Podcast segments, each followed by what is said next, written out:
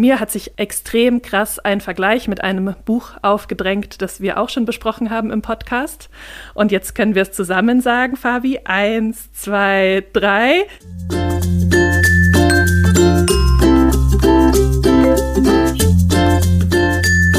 Ich lese was, was du auch liest. Der Buchpodcast.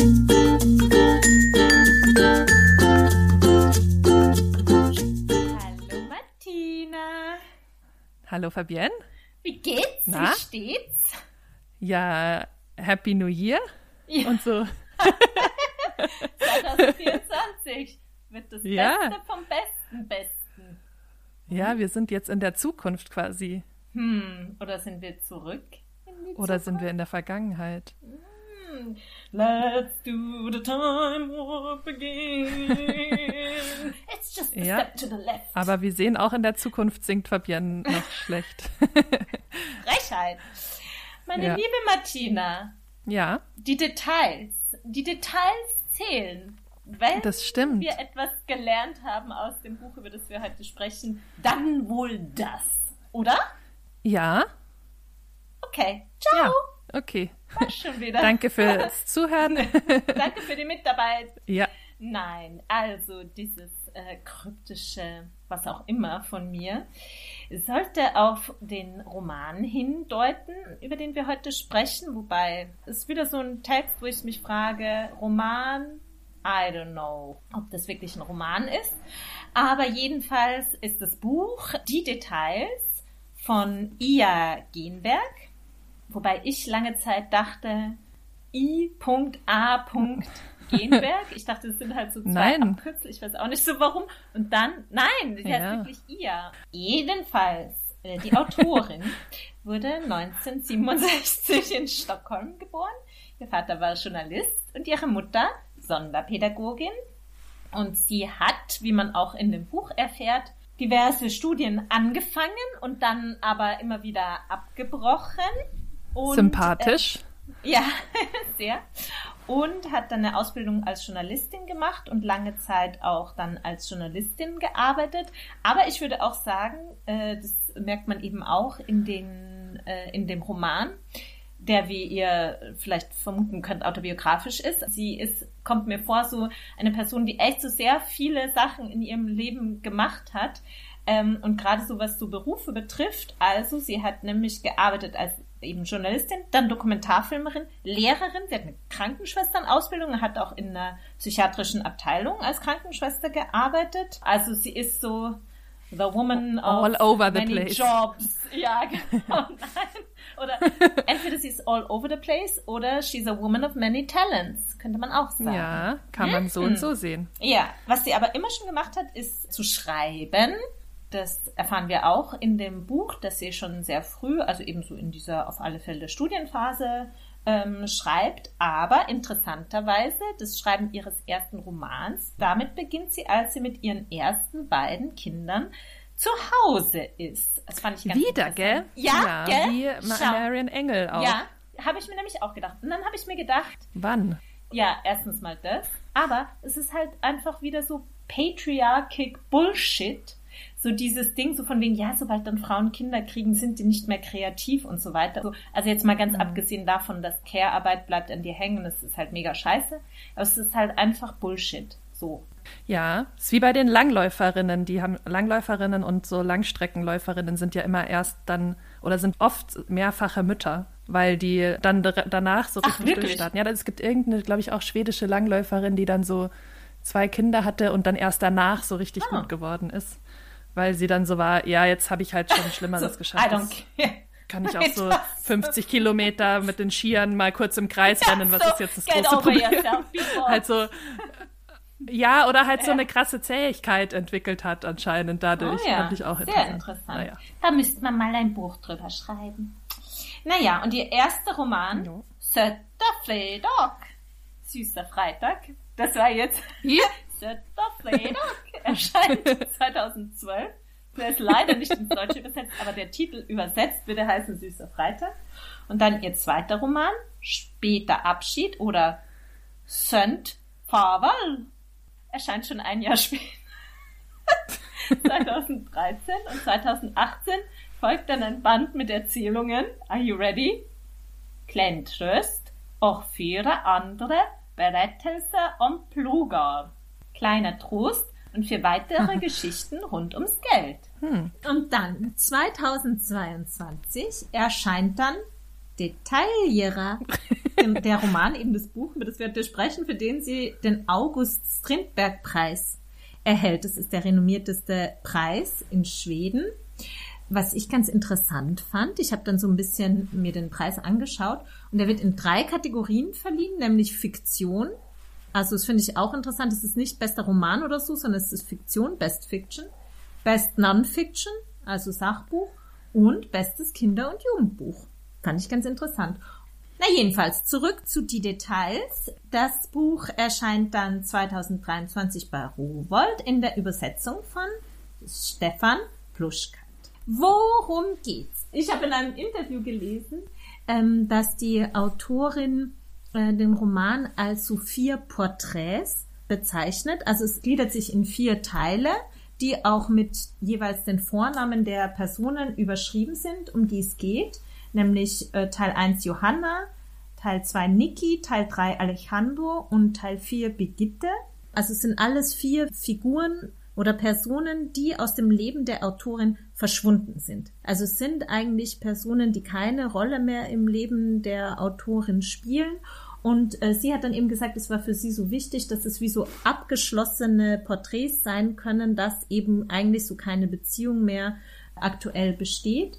Und sie meinte eben auch, was sie interessiert hat, war so dieses eigentlich Geschichten über jemand anders zu erzählen und dabei auch unweigerlich sich selber mitzuerzählen, eben auch so vor diesem Hintergrund von, man wird von anderen Menschen auch geprägt oder sagt dann eben auch so sehr stark was aus, vielleicht über die Lebensphase, in der man gerade da war. Genau wie sich da sozusagen andeutet, ähm, sind es halt wirklich so abgeschlossene ähm, Kapitel oder Teile, wo jeweils eine Figur im Zentrum steht und eben die Beziehung der Ich-Erzählerin zu dieser jeweiligen Person. Johanna, um die es im ersten Kapitel geht, ist so, kann man sagen, vielleicht so die erste große Liebe der Ich-Erzählerin, die eigentlich die Autorin ist. Also es ist, wird jetzt nie explizit gesagt, aber es ist ziemlich klar, dass es relativ äh, autobiografisch ist. Und dann die zweite Figur oder die zweite Person, Nikki, ist so eine sehr enge Freundin, die sie am Anfang ihrer Studienzeit hat und mit der sie so ein bisschen so wilde oder verrückte Jahre durchlebt und auch so ein bisschen so in ihren Freundeskreis oder in so wichtigen Freundeskreis reingerät. Und interessanterweise über die sie auch so eine Person kennenlernt, nämlich Sally, die sie eigentlich in allen vier Geschichten, glaube ich, außer in der ersten auftaucht und die eigentlich sich so durch alle durchzieht, was ich sehr interessant fand. Also es gibt so eine Freundin, der ist zwar kein explizites Kapitel gewidmet, aber die ist halt irgendwie immer da, mhm. so. Die immer da war, aber deswegen kein nicht gut genug war für ein eigenes Kapitel. behandelt und bist abgehauen. Ja. Deswegen ja. schreibe ich nicht über dich. Ja, da Shoutout an alle Sallys dieser Welt. Ja, genau, gell? Da, da haben wir nämlich neulich gerade drüber geredet. Weißt du, so mhm. diese Frage von, dass man öfters über Menschen spricht, die halt irgendwie ja, einen verlassen haben oder die einen so mitnehmen und so und eigentlich über die, die so steady sind und über die man sich immer so freuen kann und verlassen kann und so, dass man das eigentlich viel weniger hervorhebt irgendwie, ja. vielleicht manchmal. Genau, die dritte Figur ist Alejandro, der Vater des ersten Kindes von, von der Autorin. Und die vierte Person ist eben Birgitte, die Mutter. Ich weiß gar nicht, wir können ja dann vielleicht noch mal so von dem, was da so jeweils an Themen verhandelt wird in den jeweiligen Geschichten, kann man ja vielleicht noch mal drüber sprechen, aber vielleicht noch ganz kurz so, weil es auch oft erwähnt wird in den Besprechungen, also der Anlass eigentlich des Erzählens wird im ersten Kapitel gleich offenbar, weil die Ich-Erzählerin hat Corona, also schon so ganz äh, früh, also wir befinden uns irgendwie so in der Frühphase von Corona, hat eben Corona und ist dann in diesem Fieberzustand, greift sich dann so ein Buch aus dem Regal und schlägt es auf und findet da eben eine Widmung von dieser Johanna, dass sie ihr in dieses Buch geschrieben hat, zu einem Zeitpunkt, als die Ich-Erzählerin auch schon krank war. Ich lese das vielleicht kurz vor. Einfach nur so diesen Anfang. Ja.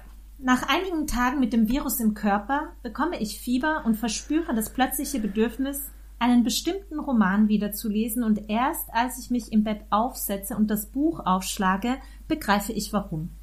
Auf dem Vorsatzblatt steht mit blauem Kugelschreiber in unverkennbarer Handschrift geschrieben 29. Mai 1996 Werd schnell gesund. Im Frühjahr Knopf gibt's Crepe und Cidre. Ich warte, bis wir wieder zusammen hin können. Küsse, die lieber auf deinen Lippen wären, Johanna. Und davon ausgehend fängt so eben diese, ja, so fiebrige Erinnerung an, an diese Person, an die Johanna eben und diese erste Beziehung.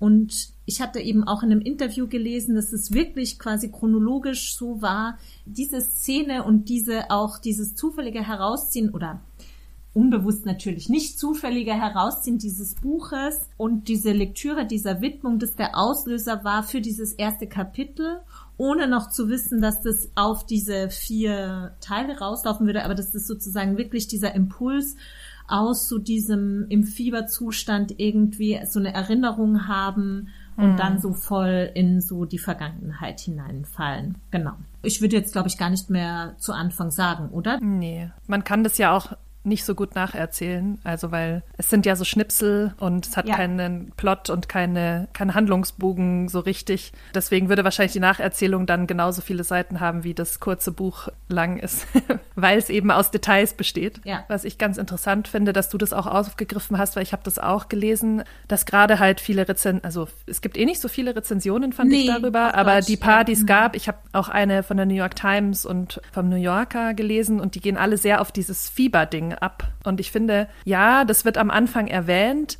aber ich finde, dass das überhaupt nicht zentral ist in mm. dem Buch. Ich glaube, in der Rezension von der New York Times ist es sogar in der Überschrift irgendwie so, ja, a fever dream, äh, bla bla bla. Und ich finde, wenn ich jetzt erst die Rezension, les Rezension lesen würde und das lesen würde, Fever Dream, oder halt überhaupt dieses Fiebrige so sehr betonen würde, würde ich mir was ganz anderes erwarten. Ja. Weil es von dem, wie es geschrieben ist, ist es ja gar nicht fieberhaft. Es ist, nee. ist ja nicht so irgendwie mhm. so deliriumsmäßig.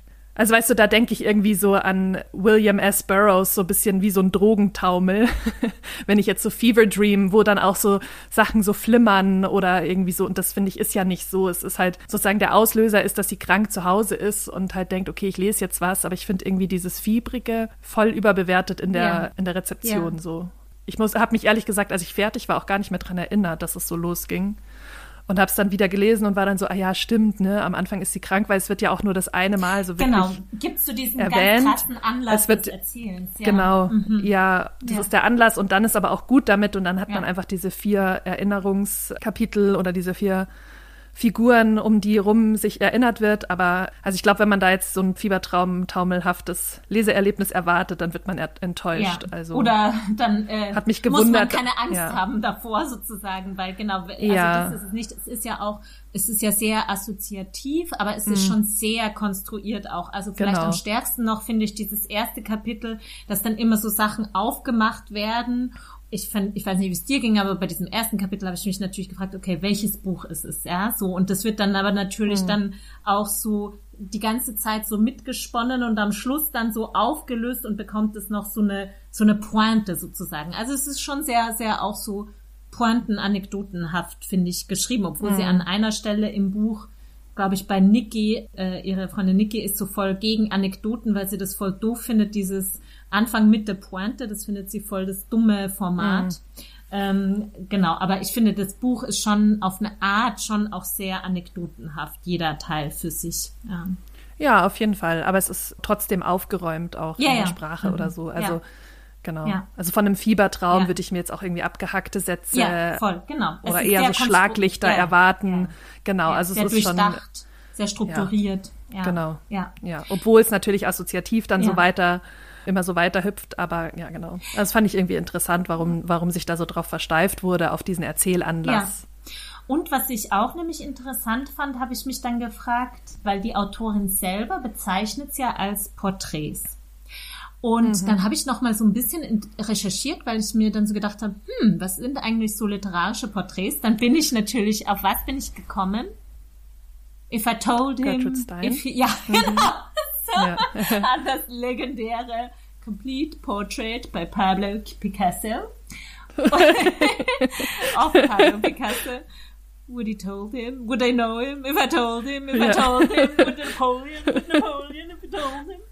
Dazu könnt ihr euch eure, unsere Folge von uh, Autobiography of Alice B. Toklas uh, anhören. Da hat, gibt's eine großartige Interpretation von Martina, äh, das weiß ich schon gar nicht mehr. Ja, Martina M. Kübler das wollte Portraits ich jetzt sagen, aber bist du ja nicht. Martina S. S. Kübler. Kübler. Genau. Das Portrait of Pablo Picasso von Gertrude Stein. Ein ja, das Gedicht. natürlich sehr kubistisch ist, ja. auf eine Art, kann man sagen. Ich habe dann so ja. gelesen, dass das literarische Porträt in Anlehnung natürlich an das Porträt in den bildenden Künsten entstanden ist, dass so berühmte Porträtisten sind Elias Canetti, Stefan Zweig und Wege Sebald, also in der deutschsprachigen Literatur, mhm. also alles nur Männer und die porträtieren auch nur, also Stefan Zweig ist, glaube ich, der so, der so am bekanntesten ist, der hat so ein Buch, das heißt Drei Meister, Balzac, Dickens, Tolstoy, und der hat auch so ein Buch über Joseph Fouché, der halt so an Ende 18. bis Anfang 19. Jahrhundert in Frankreich in der Politik sehr prominent war. Also eigentlich sind auch Porträts, ist ein bisschen wie Autobiografie, eigentlich so von großen Männern. Von großen Männern mhm. über große Männer für große Männer. Also das fand ich interessant, so dieses, okay, Porträt jetzt sehr wieder auch so in dieses Persönliche gerückt. Und was ich auch interessant fand, also im Porträt ist es immer so, dass die Persönlichkeit aus subjektiver Perspektive des Betrachters, der Betrachterin dargestellt wird. Also es geht eben nicht um so eine objektive Charakterisierung der Person und dass es eben immer auch die Einstellung der, des Porträtisten oder der Porträtistin, also der Person, die das schreibt, zu der Person, die porträtiert wird, deutlich wird. Und da mhm. musste ich dann nochmal dran denken, weil sie ja so stark drauf abhebt, zu dieses Zwischenmenschliche und zu dieses, wenn ich meine Freundinnen erzähle oder so wichtige Figuren aus meinem Leben, zähle ich immer mich selbst, aber das wäre ja dann schon in der Form des Porträts irgendwie eigentlich angelegt. Ja, ich meine, beim Porträt, also jetzt beim visuellen Porträt, also ob das jetzt ein Foto ist oder ein Gemälde oder so, ist es ja relativ offensichtlich, dass auch sozusagen der, also die Perspektive des oder der Porträt malenden Person mit drin ist. Und beim Schreiben natürlich auch, aber ich fand dann dafür für das, weil diese Aussage ist mir, also die wird ja dann auch ein, zweimal wiederholt, so zum Ende hin. Also ich finde, das hat man schon relativ gemerkt, so, okay, das Buch heißt irgendwie die Details und jetzt muss da das muss so ein Metakommentar auch zu diesem ja, Detail ja, ja. Ähm, mhm. Thema äh, fallen. Mhm. Ich finde, das war, ich fand es voll okay, es hat mich nicht gestört, mhm. aber es war, es kam am, im ersten Kapitel ja nicht vor und dann in den in der hinteren Hälfte kam es zwei, drei, viermal mhm. vielleicht vor, dass halt so Think Pieces über wie die Details das Leben prägen und ja. genau und da wurde das eben auch kommentiert von wegen ja die Details die ich beobachte oder die ich halt sammle und irgendwie wiedergebe die sagen auch was über mich aus ja. das hat man dann natürlich so vernommen als Leserin aber fandst du dass man jetzt wirklich viel weiß über die Erzählerin, weil ich finde, die hält sich schon sehr raus. Also jetzt mhm. ohne dieses mhm. minimalistische, ja gut, sie hat es halt geschrieben, da kann ich was drüber ableiten, wie sie wohl ist, was sie für ein Mensch ist, auf was sie achtet, mhm. was sie mhm. schätzt an anderen Leuten, ist ja klar so. Mhm. Aber ich fand trotzdem, dass ich eigentlich die Ich-Erzählerin nicht kenne. Mhm in dem Buch. Also ich finde genau dieses, was dann halt so hochgehalten wird als Programm dieses Romans, wird eigentlich nicht so recht eingelöst mich hat auch sie gar nicht interessiert eigentlich mhm. oder jetzt auch im Nachhinein, weil du auch meintest, ja, das ist ganz klar die Autorin. Ich war so, ja, keine Ahnung, ich weiß nicht, ich weiß eigentlich nichts über die, außer dass sie halt mit der einen befreundet, mit der anderen zusammen ein Kind von Alejandro hat und ihre Mutter Begitte heißt so. Aber ich fand eigentlich das gar nicht so, so gut gemacht für das, was es dann anscheinend wollte.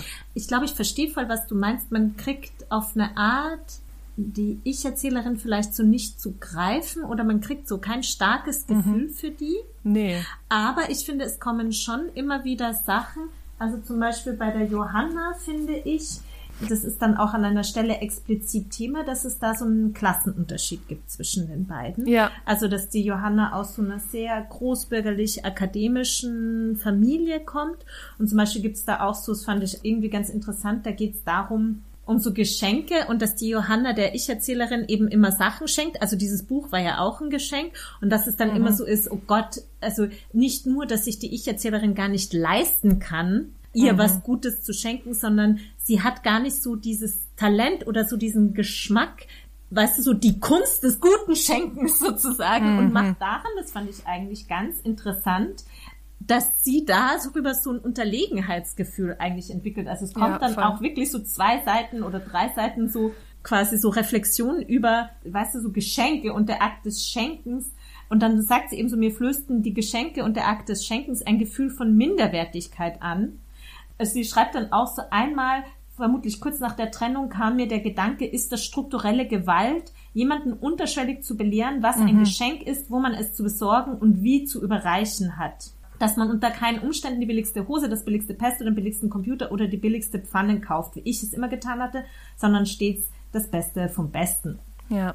Also da fährt man ja zum Beispiel, also, und ich meine, ne, ihre, ihr Vater war Journalist und ihre Mutter war Sonderpädagogin. Also die kommt jetzt auch nicht aus einem totalen Arbeiterumfeld. Ja. Ist schon so ein bisschen akademisches Milieu, aber gerade so in, in der Spiegelung zu Johanna erfährt man ja schon was über sie. Ja, da hast du, hast du recht, da ändere ich auch meine Meinung. In dem ersten Kapitel ist das anders. Ja. Und ich finde, man merkt auch total stark, dass das das erste Kapitel, was auch diesen Erzählanlass gibt und so, dass das das Flaggschiff-Kapitel ist. Ja, total. Was viel, Absolut, viel besser ist als alle anderen. Ja, ja, und da ist dann nämlich auch ja, ja, ähm, ein Showing versus Telling Unterschied, weil im ersten Kapitel lernst du die Erzählerin kennen durch ihren Blick oder ihre Perspektive auf diese ja. Johanna. Du lernst aber auch die Johanna ja. kennen. Du hast dieses Porträt von Johanna und das Porträt quasi der Erzählenden. Du hast so die Beziehung zwischen denen. Es ist eine super Charakterisierung im Prinzip literarisch. Ja. Also finde, da kann man sich auch was abschauen, wenn man jetzt selber mal schreiben würde oder so. Keine Ahnung. Es ist richtig gut gemacht. Und dann die anderen drei flachen ab auf eine Art. Ja. Also die waren jetzt auch nicht schrecklich, aber die, die können diese Qualität eben nicht mehr herstellen. Und dann hat die ihr Jenberg angefangen, sozusagen das zu, ja, zu sagen, was sie machen will, anstatt es zu machen. Ja. Also in den anderen Kapiteln ja. hat sie dann gesagt, so und in den Details und in meinen Porträts seht ihr jetzt, wie ich bin, ja. weil sie es eben nicht wie im ersten Kapitel geschafft hat, das einfach zu zeigen. Sondern mhm. hat dann versucht, es sozusagen ja wahr zu machen, indem sie es sagt. Aber das finde ich ist der krasse qualitative Unterschied zwischen diesen Kapiteln. Ja. Mhm. Weil zum Beispiel im letzten, gerade das mit der Birgitte, was ich an sich nicht uninteressant finde, weil ihre Mutter wie eine ganz interessante Person klingt. Ja. Aber ich finde, da war gar nicht mehr viel über über die Erzählerin. Also mhm. das war ja auch vieles aus der Vergangenheit der äh, Mutter, wo die ja. Erzählerin noch gar nicht gelebt hat. Deswegen weiß ich immer nicht, ob das so eingelöst wurde, ja. was sozusagen dann hinten raus versucht wurde, nochmal zu attestieren. Ja, ja, ihr seht jetzt mich hier in den, allen den Details. Ja. Weiß ich nicht. Schade mhm. fand ich, dass es nicht so weitergegangen ist wie mit Johanna. Ja, Finde ich auch. Ja. Also ich finde auch, es gibt einen deutlichen Unterschied zwischen dem ersten. Teil und den allen, allen dreien. Also ich finde, Johanna und Niki sind noch die stärksten und dann wird's echt mhm, immer, ja. also einfach immer, es wird ja auch immer dünner, also die Kapitel selber werden immer weniger. Kein so. Bock mehr. Ja. Und ich fand jetzt auch nochmal erstaunlich, also bei mir ist auch schon so zwei Wochen her oder so, dass ich es gelesen habe. Mhm. Und ich bin ja eigentlich normalerweise, kann ich mich ziemlich gut an Sachen erinnern. Und da habe ich gemerkt, also auch da, ich konnte mich an Johanna am allerbesten erinnern. Und mhm. dann so bei Alejandro und Birgitte, da wusste ich dann, ich weiß nur so ungefähr noch, ah ja, bei der Mutter, da war doch auch irgend so eine Gewaltgeschichte, also auch so Missbrauchsgeschichte in der Kindheit ja, ja. oder sowas, mhm. ja. Aber ich konnte mich gar nicht mehr so richtig dran erinnern. Und das, mhm. da habe ich mir dann schon auch gedacht, also weil, weißt du, so, um jetzt nochmal über die Details zu reden. Das wird ja in dem Buch sehr stark gemacht. Das ist ja auch im Titel schon so. Ähm, mhm. Das wurde auch beim Strindberg-Preis und es kommt auch, es kommt übrigens schon im ersten Kapitel vor, weil da fährt nämlich die Ich-Erzählerin so einem Schreibworkshop und dann sagt äh, der Seminarleiter zu ihr, meine Texte bestechen durch ein wehmütiges Auge für Details, meinte er durch inexakte Präzision und die Sally sagt so, ja, aber das stimmt ja voll. Mhm. Also es ist so, das ist so von Anfang an gesetzt. Und ich meine, also sie bettet es, glaube ich, sehr stark so ein, die Autorin in Interviews, weißt du, so ein bisschen so in Richtung fragmentarisches Erzählen. Man erinnert sich halt an so Bruchstücke und so eben Details und in den seltensten Fällen, wenn man sein Leben erzählt, hat man eben dieses Mitte, Anfang, Ende. Also diese klassische, weißt du, so hm. Fragmentierung versus Chronologie, Geschlossenheit und so weiter, ja. Und es gibt ja aber auch zum Beispiel, also bei, ähm, also ich glaube, so das bekannteste quasi literaturtheoretische Ding zu Detail ist von Roland Barthes, der spricht da in Bezug auf realistische Literatur vom Detail inutil, also das unnötige Detail, das dann halt eben in äh, realistischer Erzählliteratur wird dann eben so der Schweißtropfen an der Schläfe von Emma Bovary sozusagen beschrieben. Und man denkt sich so, was soll das? Also es hat ja keine auf der Plot-Ebene hat es ja überhaupt keine Funktion oder auch auf der so eine vielleicht Charakter- oder Figurencharakterisierung noch eher so. Und Bart sagt halt, dieses unnötige Detail hat keine andere sozusagen Funktion, als zu suggerieren, ich bin real, ich bin die Realität. Hm. Und dann habe ich mich schon gefragt, also erstens mal, was sind denn jetzt genau diese Details? Welche Funktion haben die in dem Buch? Und eben dann schon auch so, also weil hier, also auf dem Cover von dem Buch, und das ist auf der, glaube ich, ähm, schwedischen Ausgabe auch so, das ist quasi wie so ein Foto, sieht es aus und das ist so zerschnitten und dann wie so wieder zusammen, also es sind vier Teile, wie so zusammengeschnitten und dann sieht man halt so, unterschiedliche Ausschnitte von, also man sieht so Beine, eine Hand, die so eine Kaffeetasse trinkt und so ein Gesicht und so Haare und auch noch so ein Teil von dem Gesicht. Und es suggeriert irgendwie so eine Art Ganzheit, die aber dann doch nicht so eine Ganzheit hm. ist und so. Ich weiß auch nicht. Ich finde vielleicht so ein bisschen oder sehr lange geredet, um etwas zu sagen, was du glaube ich schon gesagt hast. Ich finde so, irgendwas hat's für mich Mm, was? Mm. Das reicht mir nicht, weißt du, wie ich meine? Oder ja. das ist so, es ist dann auch so, sie schreibt ja zum Beispiel so über die 90er, Nuller Jahre, dann beschreibt sie auch so an einer Stelle so Y2K, also diesen, weißt du, so Übergang von mhm. 99 2000 und ich weiß noch ganz genau, wie das war, auch so dieses Gefühl, ja, diese, diese Panik davor, ja, man wusste ja nicht so, oh Gott, was wird dann passieren mhm. und so. Und das zitiert da. sie ja so an und das ist genau wie du sagst, dann, dann, die zitiert es so an, aber ich war überhaupt nicht in dem Feeling, in dem man da war. Ja. Ich möchte die ganze Zeit ganz dringend was sagen und jetzt kann ich es endlich sagen. Entschuldige, sorry. also ja, ich glaube, was du dich auch fragst und was ich mich auch ein bisschen gefragt habe, ist halt so ein bisschen, was sind überhaupt Details?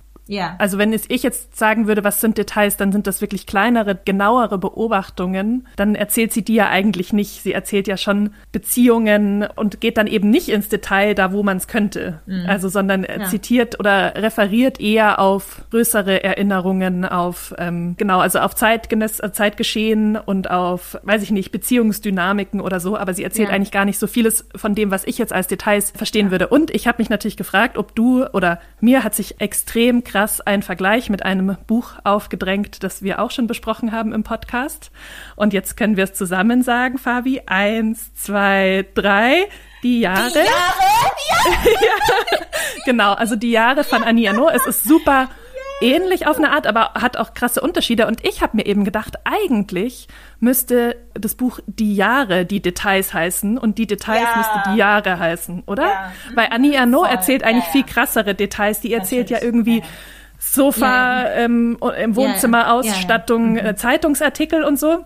Und Ea Jenberg erzählt eher Jahre, also so Beziehungsjahre, ja. Freundschaftsjahre, wie die auch im Verlauf waren und springt dann auch sehr stark. Ja, ja dieser Vergleich würde mich auch total interessieren, wie du den wahrgenommen hast, weil wir erinnern uns, mhm. ich bin ja auch kein großer Fan von die Jahre gewesen, weil ich das so prätentiös fand mit diesem Ton von wegen wir, Mann machte das. Ähm, das war so und so und das hat Ea Jenberg ja nicht gemacht. Das ist ja sehr ähm, ja, es ist subjektiv. Sie maßt sich das gar nicht an, ihre Experience zu so einer Universal Experience zu machen und so. Nennt es dann aber trotzdem die Details und ist eigentlich gar nicht so detailreich. Also es fand ich irgendwie, hat mich das schon beschäftigt, dieser Vergleich. Wie mhm. hast du den er erlebt? Ähm, ich finde, das Interessante ist ja, die Details als etwas, das Johanna charakterisiert, Niki charakterisiert. Also weißt du, so wie du es auch beschrieben hast, also es hat ja dann so diese Funktion, entweder so diese Person oder auch die Ich-Erzählerin oder deren Beziehung zu charakterisieren. Und bei mir war aber so das Gefühl, also weil Weißt du, bei Annie Ernaux ist ja der Punkt so ein bisschen diese ganzen Details, ja auch in diesem Konsum, in diesen hm. Extremen, ja. Alle kaufen sich diesen Geschirrspüler, alle kaufen sich diesen. Und der Punkt ist ja, man denkt immer, man ist so individuell, aber eigentlich, das ist ja hm. auch der Punkt der kollektiven Autobiografie. Hm. Du denkst, du bist so wahnsinnig individuell, aber du bist halt so voll in deinem Milieu oder in deiner Zeit, du hast so voll diese Signatur, ohne es vielleicht so zu merken.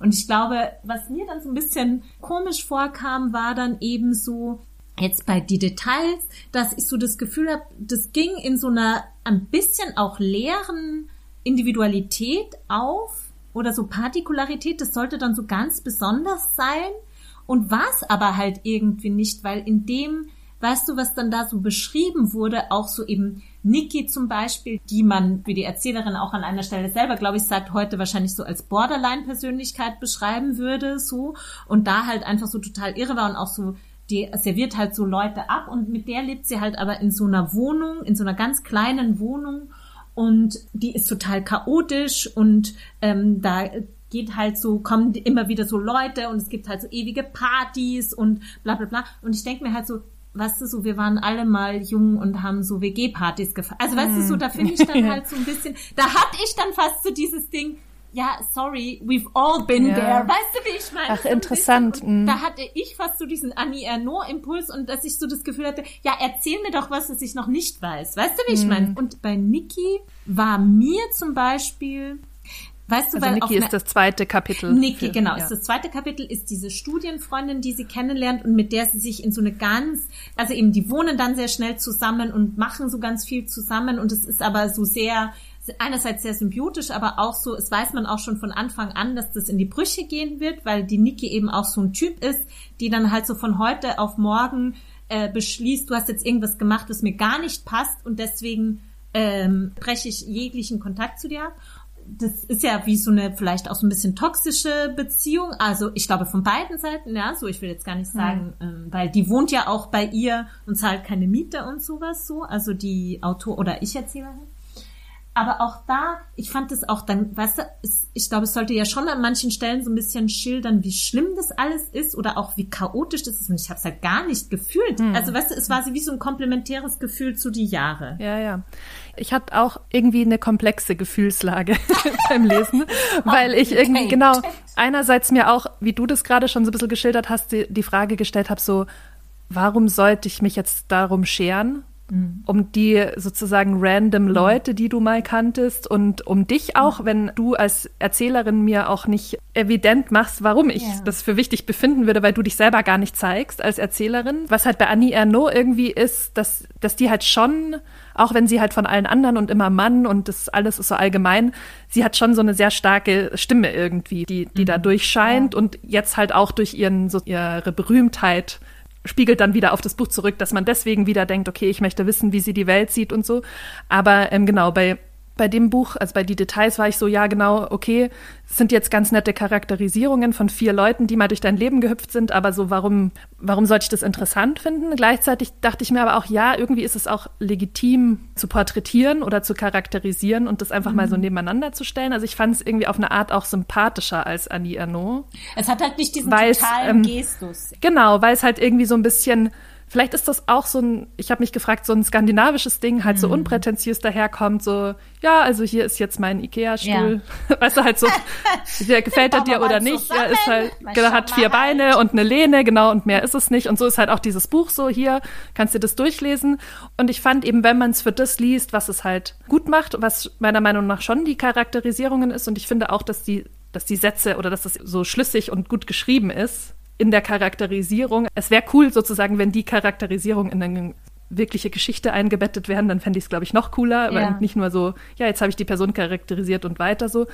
Aber wenn man es dafür liest und das einfach genießt, verschiedene Leute beschrieben zu bekommen, dann glaube ich, kann man da schon was mitnehmen oder kann das schon mhm. äh, genießen, das Buch zu lesen. Aber wenn man da irgendwas draus mitnehmen will, also halt so eine größere oder ich weiß heißt größere, aber halt irgendwie so, genau, man ist halt dann am Ende so ein bisschen, ja, und jetzt und dann kommen diese flachen ähm, oder diese Binsenweisheiten von wegen, ja, in de, der Teufel steckt im Detail, gell? Also da, so, äh, die Details sind super wichtig, ja. weil die machen eigentlich das Ganze aus. Dann ist ja. man so ein bisschen, ja, danke. Ähm, ja.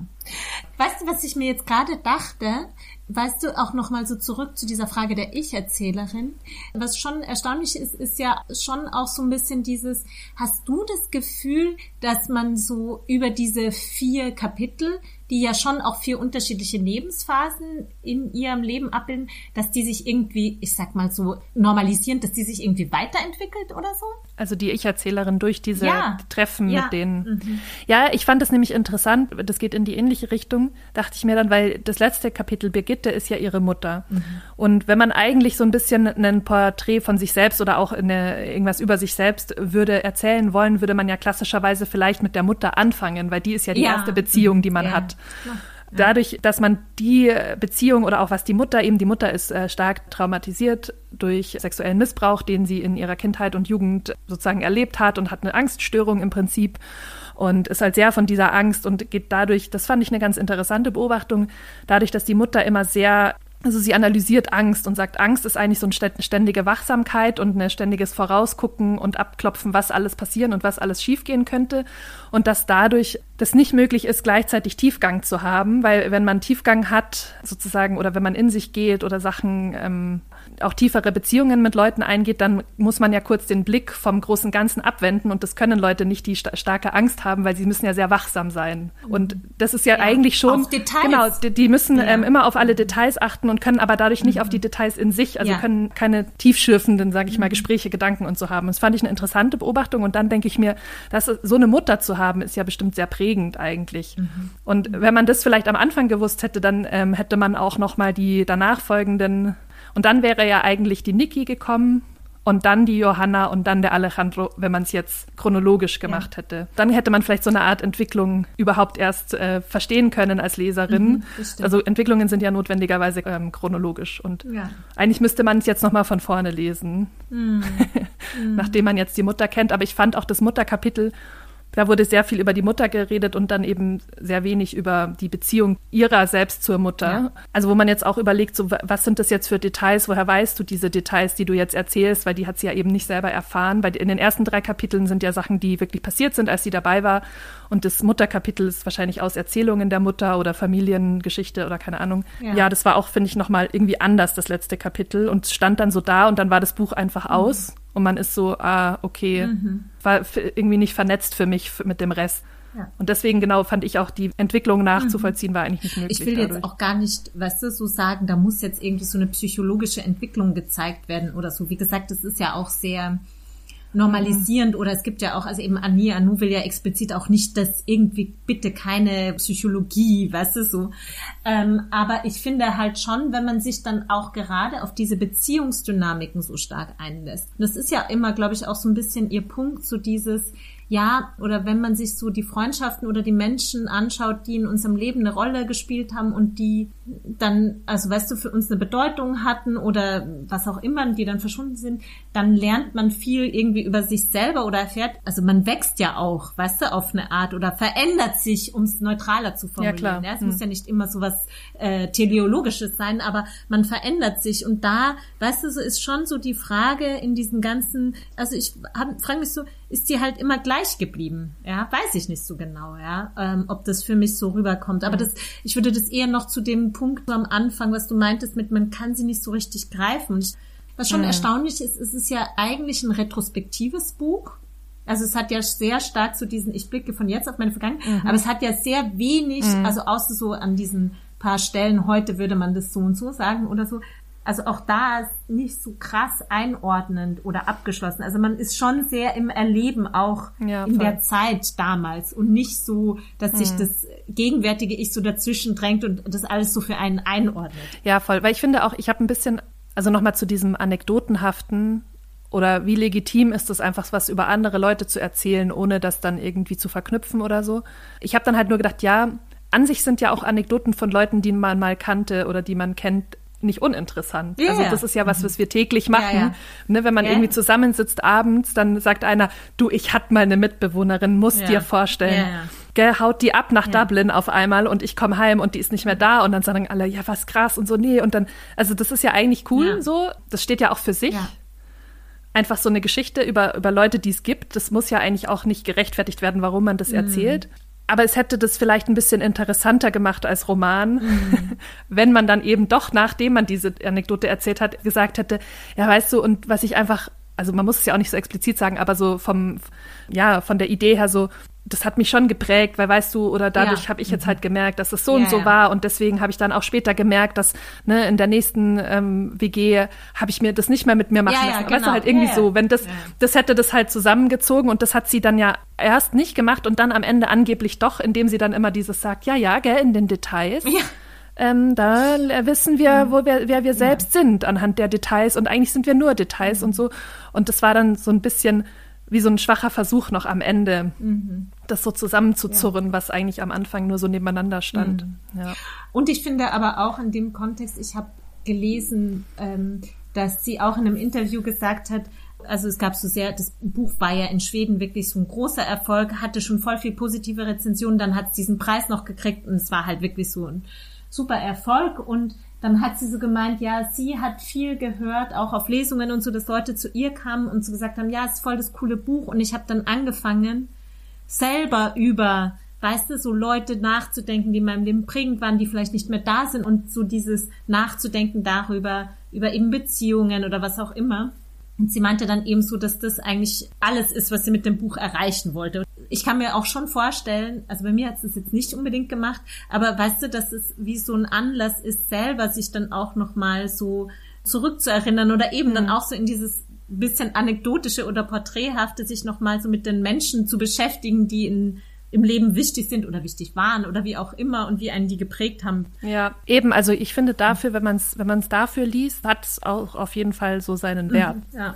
Genau, also es ist so ein bisschen willkürlich und man kann dann damit was mhm. machen, aber wenn man jetzt danach sucht, wirklich in die Ich-Erzählerin einzutauchen, dann funktioniert ja. das irgendwie meiner ja. Meinung nach äh, mhm. nicht. Aber jetzt sind wir schon so ein bisschen im Bewerten. Sollen wir das schon direkt machen? Ja, aber sollen wir davon noch sagen, was wir nächstes Mal besprechen? Okay. Oh, weil das ist eine Weltsache. Ah, ja, ja, das wird auch ein bisschen dauern, schon mal als Vorwarnung. Aber das nächste Buch, das wir besprechen werden, ist ein ganz aktueller. Schinken. Das Buch mit Nee, eben nicht. Ähm, ja. Aber wir hatten mal wieder Lust auf was Älteres und was äh, Classics. Ja, hochtrabenderes, ein Classic. Und zwar Yay. besprechen wir Middlemarch von George Eliot. England, 19. Jahrhundert. be there or be square. ja, gut. Ja. genau. Soll ich direkt sagen? Ja. Also ich fand das Buch, es ist irgendwie so ein bisschen, also ich habe jetzt auch zu keiner Sekunde beim Lesen oder so, dass, dass es mir nicht gefallen hat oder dass ich irgendwie eine schlechte Zeit hatte. Also mir hat wirklich auch die Sprache sehr gut gefallen und auch, dass manchmal so kleine Wendungen waren oder was nochmal aufgegriffen wurde. Also das habe ich schon sozusagen auf der Mikroebene genossen. auf der Makroebene, wo ich mich dann so gefragt habe, ja, gut, hätte ich jetzt was verpasst, wenn ich es nicht gelesen hätte, musste ich auch mhm. sagen, ehrlich ja. gesagt auch nicht. Ja. Deswegen es gibt es auch als Hörbuch, wenn man mal so eine Autofahrt oder so ja. hat, finde ich es schon so ganz nett. Aber ja, ist jetzt auch nicht, dass ich sage, hey, ihr könnt nicht in dieses Jahr, äh, solltet ihr nicht ohne das Buch durchschreiten. Das äh, würde ich verneinen. Deswegen würde ich dem so 2,4 Punkte geben. Dann doch nicht. ja, also so mittel. Ja, ja, so mittel. ja genau. Nicht 2,5, weil es war nicht so ganz mittel, aber ja. ja. Und du? Also mir ging es total ähnlich. Ich hab's schon, also wie gesagt, das erste Kapitel hat mir mega gut gefallen. Ja. Da dachte ich, oh ja, cool. Das war halt auch so rund in allem. Mhm, Wirklich so voll. alles wurde so aufgemacht, zugemacht. Bam, bam. Ja, ja. das war richtig gut. Und dann ist es schon sehr abgefallen. Und wie gesagt, also ich finde es schon krass, weil du, ich kann mich fast gar nicht mehr an so Sachen, also ich kann mich grob an so die Main Plot oder Mini Plot mhm. oder Geschichten erinnern. Aber so viele Details habe ich mir halt ja. eben nicht gemerkt. Nee. Und ähm, deswegen bin ich auch so, ja, ist so, so ein Good Read für mal so einen verregneten Nachmittag. Ist ja auch sehr dünn, aber muss man jetzt nicht unbedingt gelesen haben, finde ich so. Und deswegen würde ich, also ich würde 2,5 geben. Genau wow. So mellow. ja, genau. So. Ich fand es ja. jetzt auch überhaupt nicht, wie du sagst, es gab nichts an dem Buch, was einen total gestört hat oder nee. so, wo man so wirklich ist, oh Gott, es geht mir auf die, weißt du, du hattest halt nee, überhaupt keine starken Gefühle für dieses mhm. Buch, ja, so. Und wir wollen doch starke Gefühle, seien wir ehrlich. Ja, ja, Emotions. Emotions. Na gut, na, nein, na, na, nein, Fabian, nein. Tschüss. Ciao. Thank you.